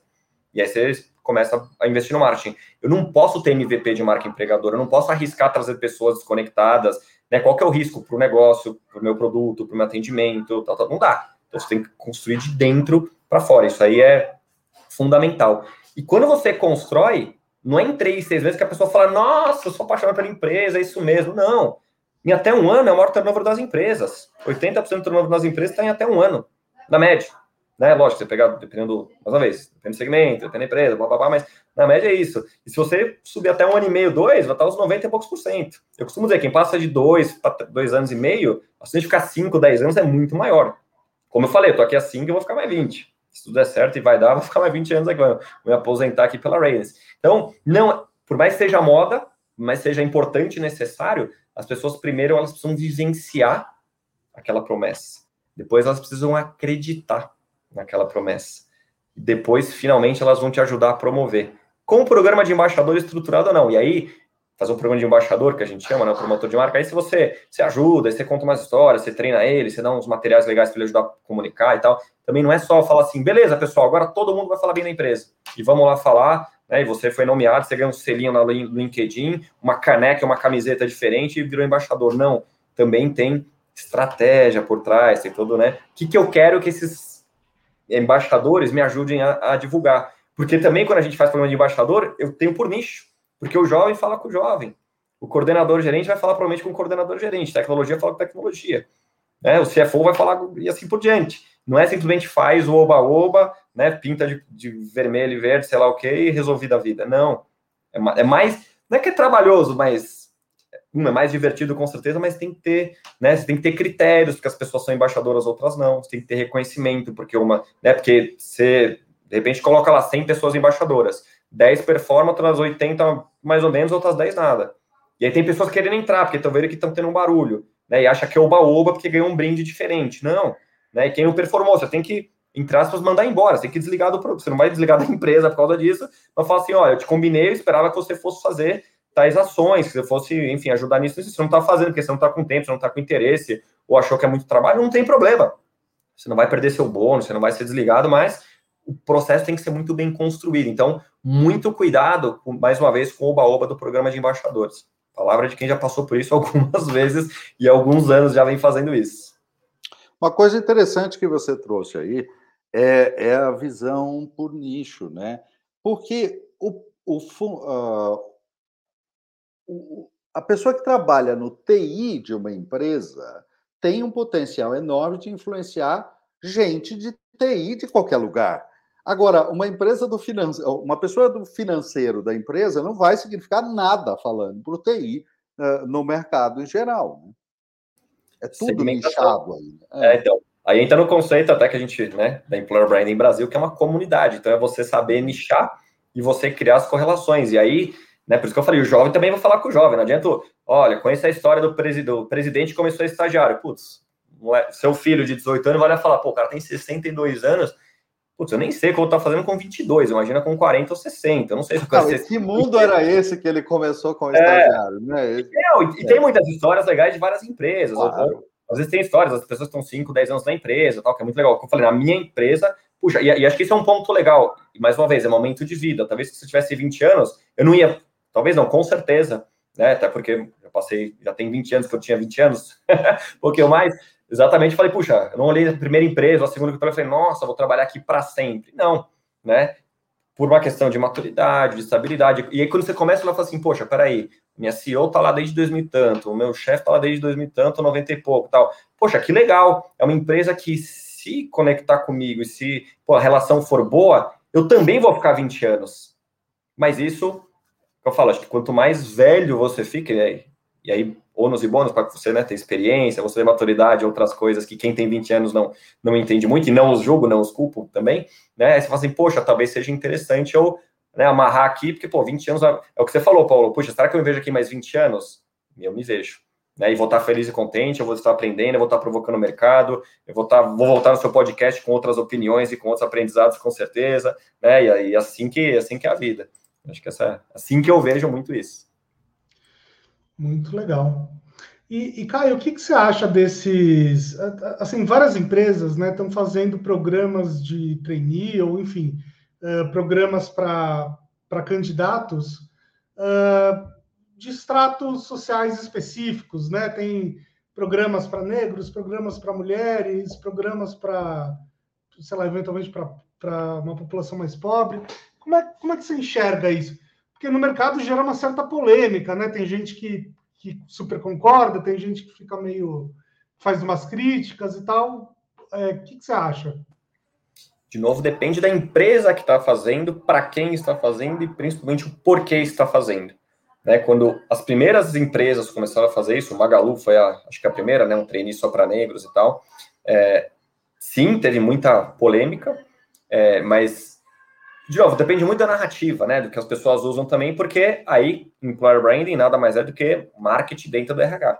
É o marketing para a empresa enquanto empregador. Então, tomar muito cuidado com o porquê você está fazendo isso. Então, hoje eu vejo várias empresas realmente querendo fazer isso porque acreditam, porque querem, mais uma vez, devolver algo para a comunidade, para a sociedade. Seja o próprio iFood, que a gente citou aqui, ele forma pessoas para o mercado. Ele aproveita um pedaço, outro pedaço, ele vai lá, ó, formei pessoas em tecnologia aqui né? E aí você vê as empresas criando é, como se fossem associações, enfim, o isso, onde, sei lá, vamos fazer 10 empresas vão se juntar, a gente vai formar mil pessoas, cada uma vai contratar 20, né? Vamos contratar 200, as outras 800, puxa, a gente formou para o mercado, e quem quiser vir, não, esse custo foi nosso, porque não é o custo, é o quanto que eu estou fazendo de fato, né, pra, para o mercado de trabalho, para o país, para a economia, enfim, aí, acho que, que eu falo, palavra já usei aqui umas duas, três vezes, vou usar mais umas duas ou três, que é ser genuíno, é você fazer isso porque de fato você gosta, você acredita, não porque alguém está fazendo, não porque seu concorrente saiu na frente, né? Eu, eu não gosto, de verdade, eu não gosto desse, dessa competição de marketing barato, né? E muito quando a gente vê, não estou falando dessas vagas específicas, embora parte dessas vagas, dependendo até do jeito que comunica, né? Eu só estou fazendo porque alguém também está fazendo, então tenho que ser cool, tenho que ser aceito, sabe assim? Não, você tem que fazer porque você acredita, né? E aí que eu falei, tem momentos e momentos, né? É, e aí sim tem a polêmica porque é meritocracia, né, reparação histórica é, e tal, tal, tal. Eu acho que, de novo, tem que conversar e combinar com a cultura da empresa, com as pessoas da empresa. E as próprias pessoas da empresa vão ser as primeiras a criticar. Talvez não publicamente, porque ela tem medo, eventualmente, né, de, de alguma, alguma retaliação aí dentro da própria empresa, mas quando alguém for perguntar para ela, oi aí, Bruno, na Story Talk vocês estão fazendo isso mesmo? Você vai falar, putz, então, Caião, meu, estamos, mas não é bem assim, meu time, meu, que ó, você olha todo mundo homem, branco, sei lá o quê. Né? Então, e mais uma vez, não tem certo e errado. Quem quer fazer, faz. Tem clientes meus que eu já ajudei a fazer, a gente vai lá, cria toda a estratégia de campanha, quais são os canais, usa micro-influenciadores, a gente faz um monte de coisa legal, porque a gente vê que é verdadeiro. Né? Tem uma preocupação real do CEO, não é nem só da. Né? Não é o oba-oba do RH, não é oportunidade, né? De novo, não é o marketing de oportunidade. Você vê que realmente tem algo e pensando, e é, esse para mim é um ponto fundamental construção de longo prazo, não é nem médio. Não tem como você mudar nada na vida, não vou nem falar né, da diversidade, enfim, no, no mercado de trabalho, em curtíssimo prazo. As ações podem começar no curto prazo e devem, mas os resultados eles só virão no longo prazo. Então, acho que isso é um ponto também, porque aí começa muito tipo, ah, você não está fazendo, ah, você não sei o que lá. E eu vejo, né, de novo, os gringos, vou dar um exemplo muito legal aqui, que é da, da Dell, lá nos Estados Unidos. Estive lá em 2020, pré-pandemia, minha última viagem internacional, teve lá o congresso anual da, da Raiders, e aí eles chamaram um fórum de cinco clientes, Dell é um deles. E aí tava lá o diretor de Employer Brand, não sei o que, global da Dell, ele falou, putz, a gente tem uma meta de até 2030, ou seja, estou dando 10 anos para ter equidade mulher no mercado de trabalho, no, dentro da Dell, não sei o que lá, enfim, todo, todas as, as, lutas que a gente vê da mulher, que são necessárias, verdadeiras, e ele falou o seguinte, é, já estou na metade do ano, eles começaram o ano fiscal diferente, tá? enfim, já estava na metade do ano, ele falou assim, olha, até agora sabe o que foi feito? Nada. Mas é ótimo, porque quando a gente assinou esse, esse compromisso há 10, uh, de 10 anos, todos os líderes das suas áreas assinaram. Vai passar o primeiro ano, a gente vai falar assim, então, agora faltam nove, o que, que a gente fez? Nada. E os caras vão se coçar para fazer esse treco acontecer. Então, faz parte até da estratégia. Então, não é, não é simplesmente tipo, e isso eu não gosto, né? Então, vai lá, ah, vamos agora contratar 500 mulheres negras, não sei o que e tal. E aí faz um puta barulho e você nunca mais ouviu falar da empresa e você nem sabe se aquelas pessoas foram contratadas de verdade. Então, gosto, apoio e, de novo, recomendo pensar em soluções de longo prazo. Com ações de curto, médio prazo, com certeza, mas o impacto, de fato, vai levar tempo, porque tudo na vida. Ninguém, pô, eu acordei em employer branding. Não, pô, tô, tô aqui há cinco anos, 15 no mercado de RH, né? Que eu falei, foi meio sem querer, querendo, as coisas foram se encaixando. Pô, não é que de repente eu falei, nossa, employer branding vai ser minha vida, as coisas vão indo. Daí, quanto, como eu falei, quanto mais passo tempo, mais eu aprendo, mais eu compartilho. Vou voltar aqui uns dois anos, vai, pelo menos, para poder contar mais um monte de história. Inclusive, talvez a gente ter histórias legais de diversidade de empresas começaram a falar disso há um, dois anos. Né? Talvez a gente tenha histórias diferentes e, e positivas para compartilhar. Muito legal. É, vou fazer uma pergunta bastante prática agora, pra, porque deve ter muita gente ouvindo. Né? Aliás, se você está nos ouvindo, nos assistindo, clique no sininho, assine o canal, faça todas essas coisas, tá? Precisamos de mais assinantes no YouTube. A gente tem muito ouvinte no podcast áudio, mas nosso YouTube ainda tá meio fraquinho, então assina aí, pô. É, mas o pessoal que está ouvindo, é, deve tá, estar tá borbulhando na cabeça agora, né? Putz, como é que eu faço e tal, employer branding, considerando que a maior parte das pessoas trabalham em empresas médias e pequenas, né? E não uh, em multinacionais. É, uma pessoa que queira começar do zero, né? O employer branding numa empresa onde isso nunca foi pensado. Por onde ela começa? Primeiro, ela vai olhar para o negócio. Né? Então, quando a gente olha para employer branding, não é comunicação interna, não é RH Employer Branding, quando a gente olha mercados maduros e empresas, como eu disse até na pesquisa, né, como eu falei, hoje tem equipes e tal, as empresas começaram isso há mais tempo, elas têm dedicação ao tema.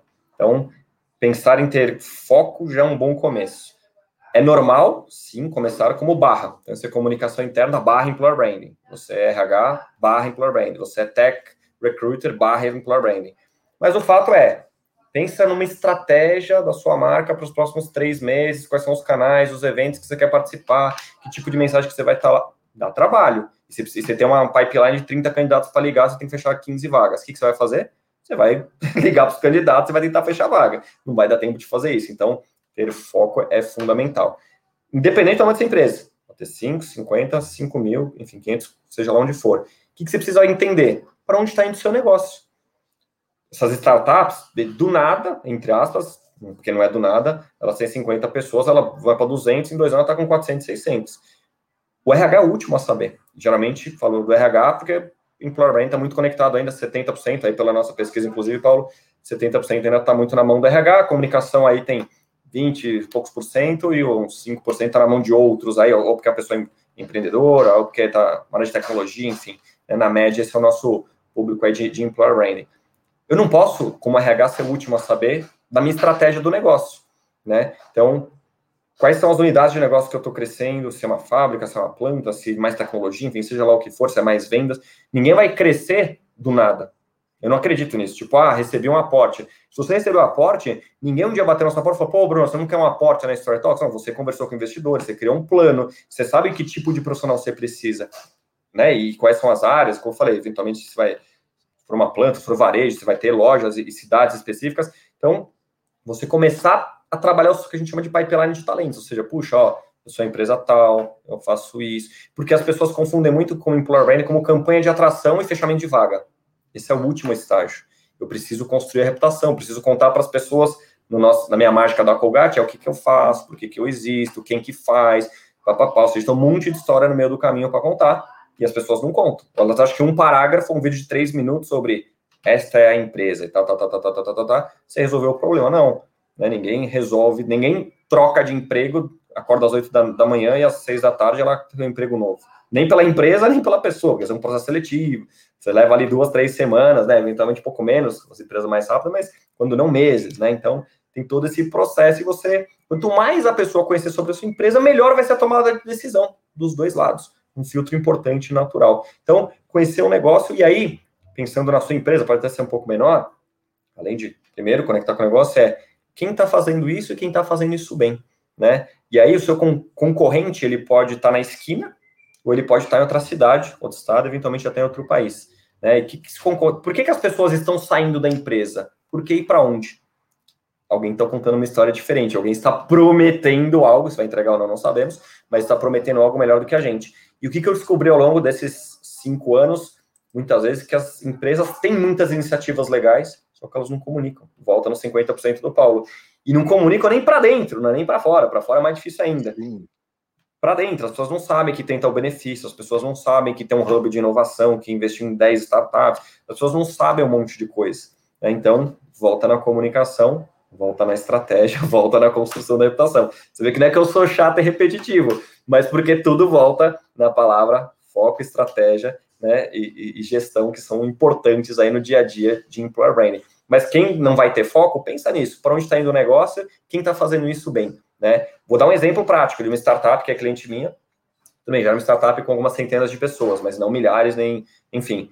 Ela falou, cara, o que, que o iFood, Acreditas, a XP e Nubank fizeram? Tipo, o CEO, o fundador, queria saber disso. Por que, que eles. falei, cara, as pessoas conhecem hoje não só o produto, mas sabem como que é trabalhar nessas empresas e desejam trabalhar para elas. Não foi por acaso. Elas fizeram isso, isso, isso, elas começaram, e começaram mesmo, são empresas que não são tão velhas, a XP é a mais velha dela que tem 20 anos, né, no ano 2000, 20, 22 anos, é, e mesmo assim, o modelo de negócio dela é, é, mais recente, ela começou mais com a parte educacional e tal, né, mas você pega Acreditas, Nubank, então são empresas aí que no máximo 10 anos, mas que entenderam que para competir né, com os grandes bancos, com o mercado financeiro, elas vão criar diferenciais, vão contar histórias diferentes, mais bonitas e coloridas. Talvez uma época até com a piscina de bolinha, tudo mais, que, né, e que os grandes bancos não tinham, mas não é a melhor maneira, mas enfim, de certa forma, parte dessa história deu certo. Hoje, obviamente, não faz mais sentido. E elas conseguiram se diferenciar, elas conseguiram colocar propósito, elas conseguiram falar um pouco da cultura, conseguiram responder a pergunta, né? O que, que tem lá para mim de uma maneira muito mais legal do que os grandes bancos. Por quê? Nada contra os grandes bancos, tem inclusive alguns clientes, né? Eles demoraram para entender isso, porque a marca comercial já era muito forte. E eles estão correndo atrás muitas vezes, né? Claro, vão ter mais dinheiro, vão, vão contratar os melhores, etc. Aí, né, entra uma, uma, uma, briga de dinheiro que as grandes empresas acabam vencendo. Mas employer branding não é só para grandes empresas, é para qualquer. Né, que eu falo, primeiro você tem um funcionário, tem alguém falando de como que é trabalhar na sua empresa. Ponto. não que você criar uma mais de employer branding, mas você já tem alguém no jantar, pô, amor, putz, você não sabe, né? Aquele meu chefe é um. Ô, oh, puta, você não sabe, ele deu um desafio novo, que legal e tal. O jantar do, do, dia a dia, o grande termômetro, o seu employer branding está sendo feito diariamente. Você pode ter um funcionário, pode ter 50 mil. Dia a dia tem alguém falando, de novo, construindo ou destruindo a sua reputação como empregador.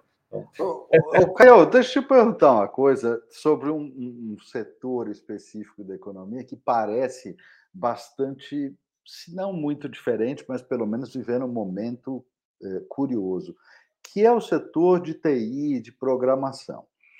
Por um lado, ele tem uma diversidade, um pool de talentos disponível que ele pode trazer de outros lugares, ele pode contratar, inclusive, de nações diferentes. Né? Ao mesmo tempo, a gente vê que no mundo todo é uma área que está tendo uma imensa dificuldade para contratar e também para reter, porque a, a, o, o segmento econômico cresce muito e a formação de profissionais, teoricamente, não acompanha. É isso. Como é que esse segmento está lidando com isso e esse segmento está trabalhando forte nisso, porque assim é quem mais precisa, me parece, nesse momento. Exatamente, está bem difícil essa famosa pergunta do milhão, né? quem responder vai fazer bilhão, não vou nem falar que é milhão, né? Porque realmente está competitivo. É, o que, que as empresas, por exemplo, elas, vou separar a resposta em, em, etapas aí. Por exemplo, as, as, empresas nacionais, pega lá um dev, né? Enfim, um de produto, ela ganha 8 mil reais, 10 mil reais. Tem alguém oferece o mesmo valor, só que ela muda o cifrão. Em vez de, né, de, de reais, a pessoa ganha em dólar ou euro. Não dá para competir. Porque eu falo, não tem employer brand mais, putz, mais legal, mais bonito, colorido do universo. Cara, você vai quintuplicar, sextuplicar o seu salário. Até eu que sou mais bobo, que jurei amor 20 anos para Rails, se vê uma agência lá, europeia, enfim, fala assim, pô, Caio, você ganha tal, você troca o teu real por dólar e fechado, putz. Em dois meses eu fiz o meu salário do ano, em um ano eu fiz todo o pé de meia da minha família, provavelmente. Enfim, então, é, fica muito difícil combater pensando aqui no Brasil. O que, que eu acho que falta, de novo, conectar com o negócio, né? O RH é muito passivo ainda, tá? A maior parte dele. É onde está o seu talento e o tipo de talento que você tem. Porque às vezes você vai brigar pelo jovem. O jovem não quer trabalhar na sua empresa. Por outro lado, você formou essa pessoa, essa pessoa vai embora. E aí você gastou tempo e dinheiro para a pessoa que vai embora. Então, será que não é melhor você contratar a pessoa um pouquinho mais velha, né? De repente pagar um pouquinho mais e ter essa pessoa tal. Então, você saber onde está o seu talento é muito importante. Ou seja, não é só né, para quem você está perdendo e por quê, mas também quem está em casa, por que está em casa? Por que, que ela fica? Por que a pessoa está dois, três anos na empresa? Porque esse aquecimento, em especial de tecnologia, não é de hoje. Ele já acontecia pré-pandemia. Verdade, verdade, a, verdade. A pandemia, ela só, não é que ela aqueceu, ela tá fervilhando por conta dessa barreira, porque todo mundo percebeu que pode trabalhar de qualquer lugar do planeta. Uhum. Inclusive, tem gente que deve estar lá agora, lá em Jericoacoara, trabalhando, sei lá, para uma empresa na Irlanda, recebendo em euro, e está feliz da vida. Isso é um cenário, para o mundo de tecnologia hoje, bastante comum. Né? E aí, como é que você vai combater? Né? Falei com um amigo meu, empresa pequena, deve ter seus 15, 20 funcionários, falou, cara, eu tô perdendo gente de tecnologia. O que, que tá acontecendo? Ah, meu, esses caras aí que é tudo, meu, trabalhar de casa, eu falo, vamos, vem cá, deixa eu te contar uma história. Tá aqui em São Paulo, perto de mim, vou almoçar com ele, acho que quarta, quinta-feira a gente almoçar. Fala, meu, então, deixa eu te contar uma história, porque ele é old school, né, enfim, mais ou menos ainda dos seus 40 anos, então eu falo assim, então, meu, mundo de tecnologia. Se você, de repente, marca um dia para ir para o escritório, tem que fazer reunião de alinhamento, aquela weekly que o pessoal vai te chamar, enfim, de repente você tenta convencer a galera aí uma vez por semana tal, mas na prática, esses caras eles recebem duas, três, quatro propostas por dia, muitas vezes. O fenômeno agora é inverso, né? Tem um fenômeno que a gente chama de ghost candidate, que é o candidato fantasma, que você manda lá o, né? Ou, ou, ou Tinder às avessas, né? Já vi essa, essa piada também, é o contrário, porque né, o, o programador, enfim, o pessoal de tecnologia que chamava as mulheres não dava bola, nada, agora é o contrário. O universo de RH é bastante feminino, assim, antes que alguém me julgue de machismo, né, pelo amor de Deus, mas 80% basicamente da RH é feminino. Então as mulheres chamam lá os devs, que por sua vez 80% é masculino, né? E aí não tem resposta, né? Então a mulher teoricamente não responde no Tinder e o homem teoricamente não, o desenvolvedor não responde no LinkedIn, é meio que, o, que é a revanche dos devs. Enfim, é uma piada não é minha, não me julguem, pelo amor de Deus, em tempos aí de não se pode falar nada, mas é uma piada né, que, que a gente ouviu em, em vários lugares. Mas é isso, tecnologia, as pessoas sim querem propósito, elas sim querem se conectar com, conversar e trocar com pessoas legais, inteligentes. Caio cancelado. Não, pelo amor de Deus, Bruno. Quem não, quem não tá assistindo, ele colocou na tela que é o Caio cancelado. Pelo amor de Deus Procure lá essa piada que inclusive é em inglês, não é nem minha, tá? Não foi eu que inventei nem nada, mas é real e faz a gente pensar, né? Como que o mundo dá voltas de certa forma, né? Então, de piada. Mas esse é o ponto, né? Então, é, o que, que a empresa faz de legal, de diferente? O que, que torna ela única? Porque eu quero desafios legais, eu quero aprender novas ferramentas, nova tecnologia. É muito comum, mais uma vez, já tem de várias empresas de tecnologia, tem algumas clientes, alguns clientes ainda que a pessoa fala assim: ah mas aqui a gente não desenvolve Android, não desenvolve sei lá o quê. E tem, só que a pessoa não sabia. E às vezes você perdeu o talento para concorrente, você podia só realocar a pessoa para um projeto mobile. E Android, sei lá, estou dando exemplo aqui, tem vários outros. Então, é, é importante, de novo, conhecer o seu talento, conhecer dentro de casa. Tem um termo que a gente usa muito, quer dizer, a gente usa o termo, mas na prática os RHs não usam tanto, que se chama Workforce Planning. Termo até de inglês. Joga no Google, Workforce Planning, coloca em imagens. Porque realmente o desenho vai explicar melhor. Que é exatamente falar assim, puxa, como é que está o negócio, para onde que ele está indo, né? Quais talentos que eu tenho em casa que eu vou desenvolver e vou aproveitar e vou reconhecer, tal, tal, tal, e quais os, os candidatos, né? Os talentos que eu preciso buscar no mercado. Isso é o básico, entre aspas, do RH ou da empresa, da estratégia da empresa. É assim que você pluga o RH na empresa, é fazendo workforce planning. E aí, se você perguntar, pergunta para os clientes de vocês, assim, pô, falei com um louco lá, o tal do Caio, não sei o quê, me conta aí do workforce planning provavelmente, assim como a Colgate, 9 entre 10, eu falo assim, puta, não tenho a mínima ideia. Né? O que é ruim, por isso que eu bato aqui, falo muitas vezes no tom de brincadeira para passar um pouco mais leve, mas uma provocação real para você se conectar, né, que é do RH, se conectar mais com o negócio, entender onde é que está a cabeça do CEO, do head de vendas, né, do head de inovação, para onde está indo esse business, porque dentro de casa talvez eu não tenha o talento. Ou se eu tenho, quem são as pessoas que já têm lá estrelinha, né, na, na, no PDI, na avaliação 360, sei onde que eu vou realocar né, para esse novo momento da empresa, tal da transformação digital, etc. E tal, você não precisa necessariamente contratar fora. Então, tem muita oportunidade de fazer coisa muito mais legal e estratégica dentro das empresas, olhando para as pessoas.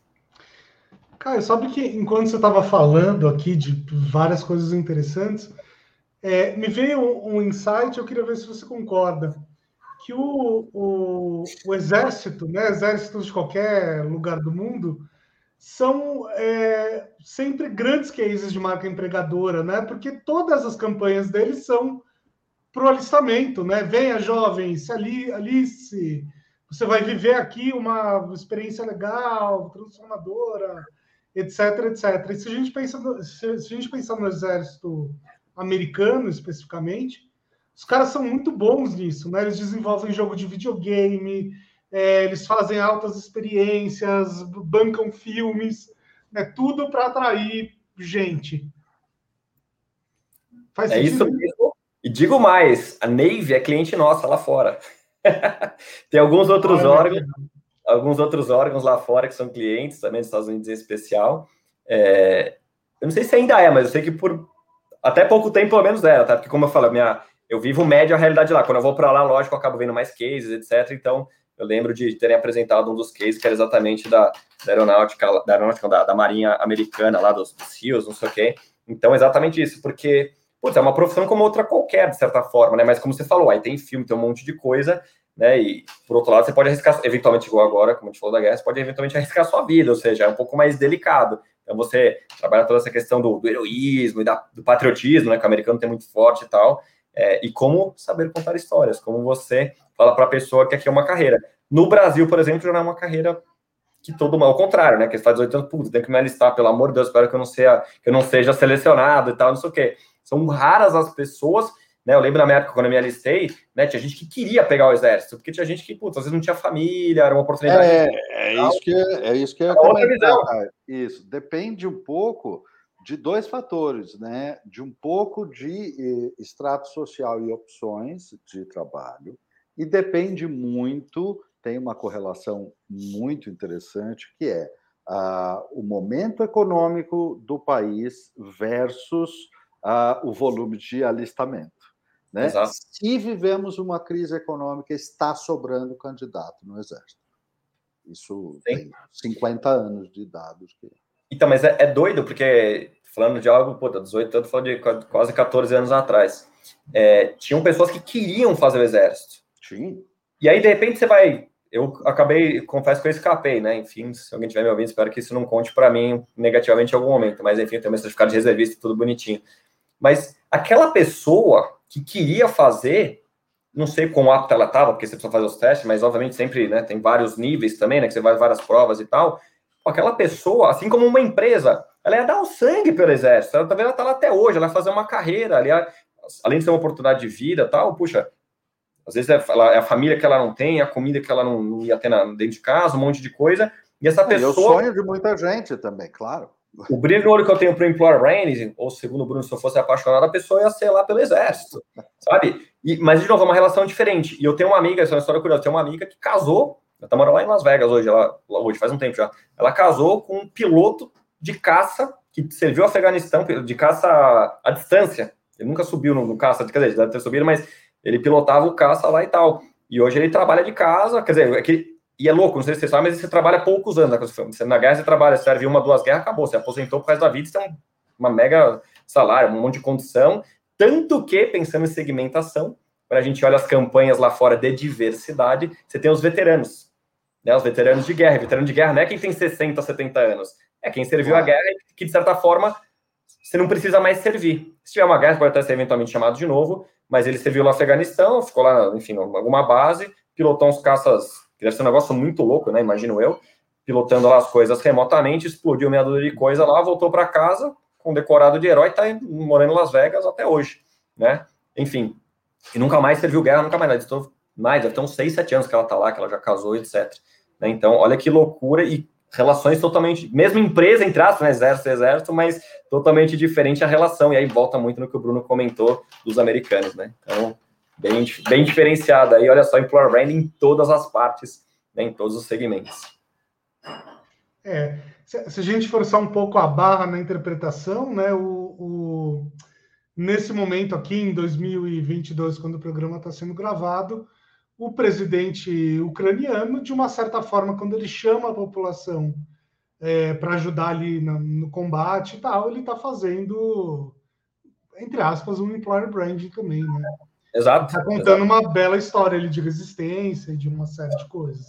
Sem dúvida. E aí é o líder influenciador, né? Ou seja, você quer trabalhar para esse líder, né? Ou você quer ir lá ter o tal do chefe que enche o saco, assédio moral, aquela coisa toda. É o exemplo né, eu quero trabalhar com esse tipo de pessoa, ou você vai ficar muito mais engajado, vai ter um brilho no olho, exatamente por depende de quem fala, né, e principalmente quem dá o exemplo. Muito bom. Gente, estamos chegando aqui no, no final do nosso programa e antes de nos despedir do Caio, é, Caio, a gente sempre deixa o espaço aberto aí para você falar o que quiser, é, falar para as pessoas como é que elas te acham, onde elas te acham, fazer o seu jabá, é, dar dicas culturais, enfim, o, o, espaço é seu.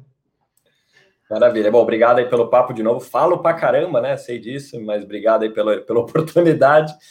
É, putz, o jeito mais fácil de me achar é no LinkedIn, né? Assim como você, Bruno. Paulo, preciso conectar lá, enfim, mas eu escrevo bastante sobre o tema, né? E diversas visões aí de, de employer brand, enfim, de, de cultura, liderança tal. Então eu escrevo bastante trago verdades, já aviso que eu não passo a mão na cabeça de ninguém, vocês já perceberam, trago verdades, trago dados e fatos, então é legal para quem quiser sair da zona de conforto, quem quiser ficar na mesmice, não me segue, mas quem quiser, entra lá, me chama em box, enfim, eu sou super acessível, perceberam, eu gosto de falar, gosto de conversar, e obviamente sigam também os canais da Employer Branding Brasil. Né? O Instagram é o principal canal nosso lá, mas tem também página no LinkedIn, a gente tem aplicativo, curso, evento, enfim, tem um monte de coisa. Vale super a pena. Quem gostou do tema, quem se interessou, quem né, foi picado aí um pouquinho aí pela minha paixão pelo tema, né? Tem muito conteúdo, tem muita coisa legal. Né? Convido todos aí a, a conhecerem. E é isso, dica cultural. Agora você me pegou. Dica cultural é vai Corinthians, é só isso que eu posso dizer. Vamos sofrer mais um ano. Essa é meu, minha dica para vocês aí. Vai Corinthians. Putz. Então tá bom, com essa encerramos mais um Story Talks Café. É, e, Caio, muito obrigado pela, pela presença aqui. Foi muito legal discutir esse assunto com você. Uh, suas sócias do Employer Brand Brasil estão convidadas também. É claro legal. que não né, nos próximos programas, porque senão a gente vai ficar repetindo o tema, mas daqui um, um tempinho eu entro em contato com elas. E você volte aí daqui uns dois anos, então, para contar o que, que tem de novo dentro desse assunto. Combinado. Obrigadão, Paulo. Prazer, Brunão. Obrigado aí. Prazer, prazer, cara. Se quiser editar a parte do Corinthians, não vou ficar triste, tá? Tá tudo certo.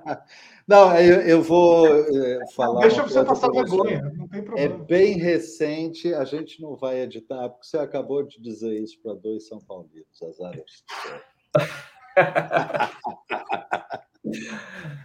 Valeu. Obrigado, pessoal. Valeu, Até mais, gente. Falou. É, tchau, tchau.